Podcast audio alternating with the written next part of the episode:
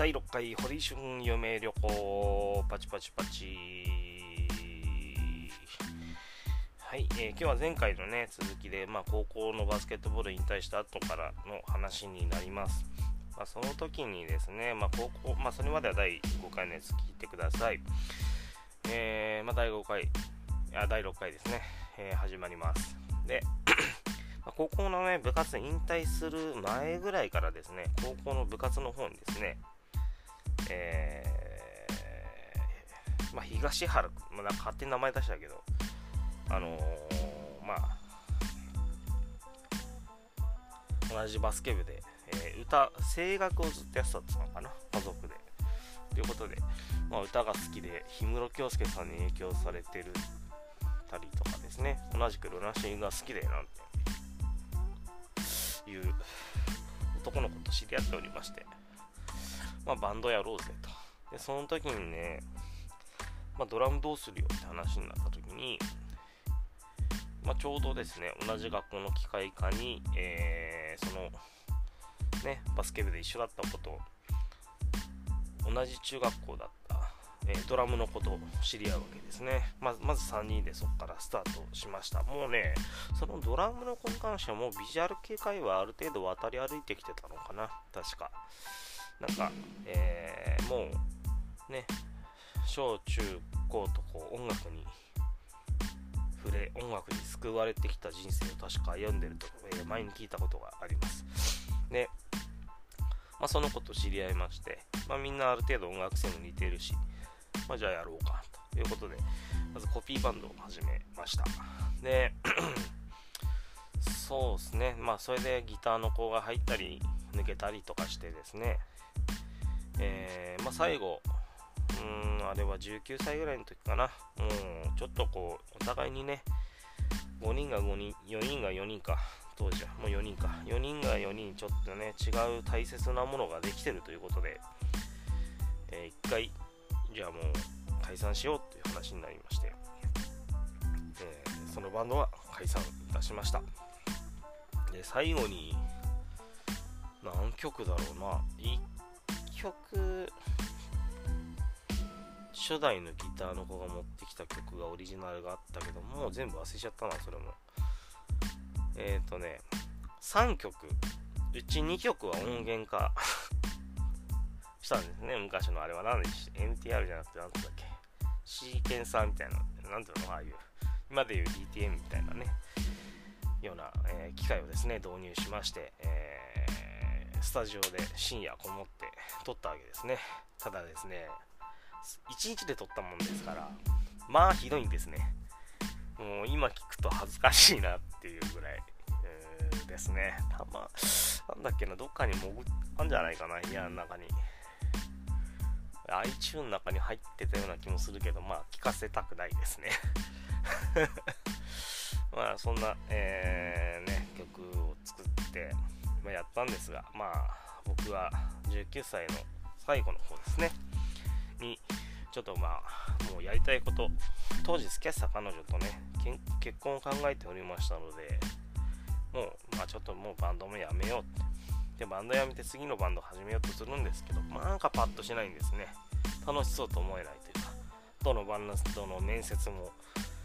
される側もする側もしたんですが、なんか楽しそうじゃないな。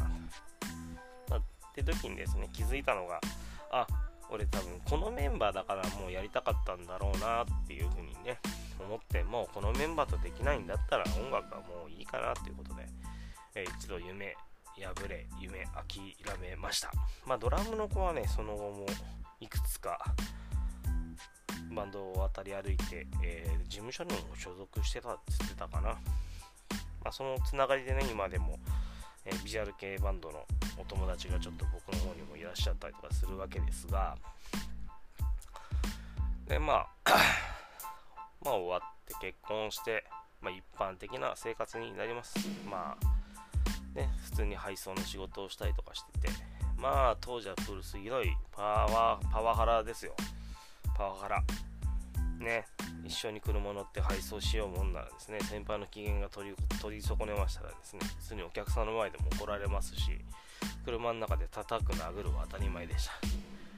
もうねそれがね嫌で嫌でねしょうがなくて、まあ、ある日辞めたいっていう話をしたらですねやっぱり結婚生活していくのはお金かかるわけですから、まあ、借金があったわけですね、まあ、それをね知ったのはもっと後の話なんですが、まあ、奥さんがちょっともう仕事辞めるんだったら離婚してほしいと。いうことですね、まあ、23歳21歳で20歳の最後で結婚して21で子供が生まれて23で、え、離婚をするという形になりましたね。まあ子供が1歳半ぐらいまでしかちょっと一緒に生活してないということもありましてですね。まあ、あの離婚する運びになりました。で帰ってきてですね、まあ、次に入ったも会社もまあすごかったです。ね朝と夜朝晩で次の日の朝投資で働いてねなんだかんだ1万つけられて給料15万なんて生活をですね1年間ほどしてましてあのー、ある日ですねこれ面白いねちょっとその時によくなんなかったなと思うんですけどまあ、あるとある大きな、えー、ブランドハイブランドですね。銀座本社の引っ越しと、えー、通信関係の大手の会社の、えー、下請けの大きな事務所の移転が、えー、金土日とありましてですね。まあ夕方からやるということで、え初日終わったの夜の2時でした。で、僕、離婚したのを隠してたので、まあ、あの前の結婚してる家から会社まで歩いて2、3分だったんで、離婚してるのを隠してたんで、えっ、ー、と、まあ、ちょっと痛い目にあったんですけども、まあ、2時ぐらいに帰ってきて、事務所に帰ってきて、まあ、3時前ぐらいに家に着くわけですね。で、そうするとですね、次の日の仕事がですね、まあみんな遅くまでやってるから、ちょっとでも寝かしてやろうと。で、家近いやつに、じゃあ、早い便を行かせよということでですね、1時間ほど寝て4時の便で、仕事に行かされまして、で、次のですね、その日はね、午前中でその便が終わって、でですね、これ帰れると思ったら帰れないんですよ。終わりましたっていう終了連絡をした途端にですね、えー、引っ越しの続きの方に回ってくれと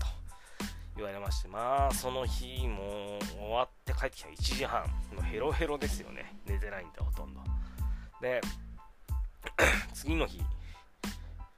の仕事だったんで、次の日6時ぐらいに起きるんですけど、もう動かないんですよ。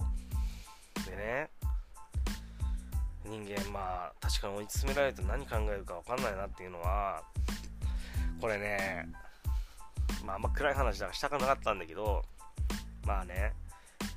なんとか起きない体を起きてですね、テレビをつけてぼーっとしてるわけですよ。ふつふつとですね、仕事に行きたくないんですね、やっぱり。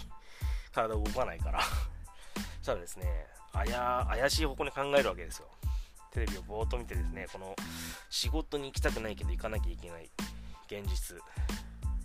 どう変えたらいいんだろうと。でですね、っていうふうにぼーっと考えてるんですね。あ、死ねばいいんだまあ、思ってしまったわけですよ。いやこれはあかんと。で、まあもう、嘘ついてですね、寝坊したら大体来んなって言われるんで、若造が寝坊しやがってと。お前なんかに日給払えねえっつって、日給払わないから休めなって言われるんで、これはもうひ、これも寝坊したことにしようって、今日一日休ませてもらおうと思ったんだけど、まあ、会社もね、都合がいいことにね、人がいないもんですからね、じゃあ9時半に来いと言われまして、9時半までの間にですね、心をどうにかリセットしまして、えー、行きました。えで、まあその日はね、なんとかね、夜の7時ぐらいに返されましてですね、えー、休んだんですね。あのなんとか体休めたんですね。で、そっから何か何週間かした時に、ある女の子とですね、高校時代バンドの関係で仲良かった女の子と飲みに行くことになりまして、まあお金ないけど7000円ぐらい使ったんですね。そしたらね、その月のね、最後の方にお金なくて、親父にお金貸してくれっつって、じゃあいくら必要なんだっつって、ね、計算した時にぴったり7000円必要なんですよ。あ、もうやめてしまおうと、この会社。まあでもな、前の奥さんもまた仕事や、ね、1年経たずにまた仕事辞めて何やってんだろうって言われて、ね、より戻したいけど愛想つかされるのも嫌だなっていうのもあったんですけどもですね、その時にまあ、いろいろ友達に諭されたりとかですね、えー、ま僕のサーバーにも参加してもらってる僕の元、まあ、隣のクラスなんですが、まあ、恩師と呼んでるんですけど恩師の先生のですね言葉を思い出しましてですね、えー、なんとか辞める踏ん切りがつきました。で次に入った会社がですねウォーターサーバーを扱う会社だったんですね。ウォーターサーバーを契約してもらってお水の配達をする会社と。でここはですね結構楽しかったんですよ。で恋もして、えー、同僚も仲のいい同僚もできてうん。なんだかんだ9年ぐらいやったかな。でもねその間もすごかったよ。なんかねクレーム大臣だったりもしたし、えー、書類の記入ミスはしょっちゅうだし。まあ事務員さんの女の子にですね毎日のようにほぼ怒鳴られておりました。すごい怒られてましたね。でもね 喫煙所行くでしょ？でタコ捨てでしょ？女の子いるでしょ？でまあ僕の2年目に入ってきたですね社長まあ今社長やってるんです。当時社長の息子ということで入ってきたですね。人にですねいつの間にか僕説教されてるんですね。喫煙所で。もう今にしたらパワハラです完全な。今だったら訴えます。まあでもねその時はね僕が不出来だからしょうがないななんて思いながらねもう怒られたわけです。ね。やめてやろうかなと思ったんですけどね。なかなかちょっと悔しくてやめれずにいました。でまあ僕もねなかなか同じミス何回もするんです。多分ポンコツなんでね。まあ、前も言ったようにちょっと軽く多分 ADHD 気質あるし兄貴もそう ADHD だしね。親父もいろいろあった人だから、まあ、僕もね、まあ、そういう気質があるんじゃないかね。同じようなミスを何回もするわけです、えー、営業成績も取れないし。うーん他の人といろんな差がついてくるわけですね。後から来た人に追い抜かれてですね部長職を取られたりだとかっていうこともあってですね。何度やる気をそがれたことか。でもねまあなんとか食らいついてやっていこうと思ってやった2017年にですねなんとまあね褒め認められて、えー、役所がついたわけですから僕がそこで認められたやり方としては正直スピードはもう捨てました。僕ねマルチタスクできないんでね効率のいい仕事っていうのはできないのでなのでまあ一つやった仕事を5秒間振り返って確認する。ミスがないかどうか確認する。でミスのない、えー、ルーティンを組み立てるってことから始めて、まあ、5秒間は確認をする、まあ、5秒は捨てるわけですね。そうするとですね僕ねこれ自慢でじゃないんですけどノーミス人間になったんですね。事務処理に関してはもうまあ俺の右に出る者はいないと。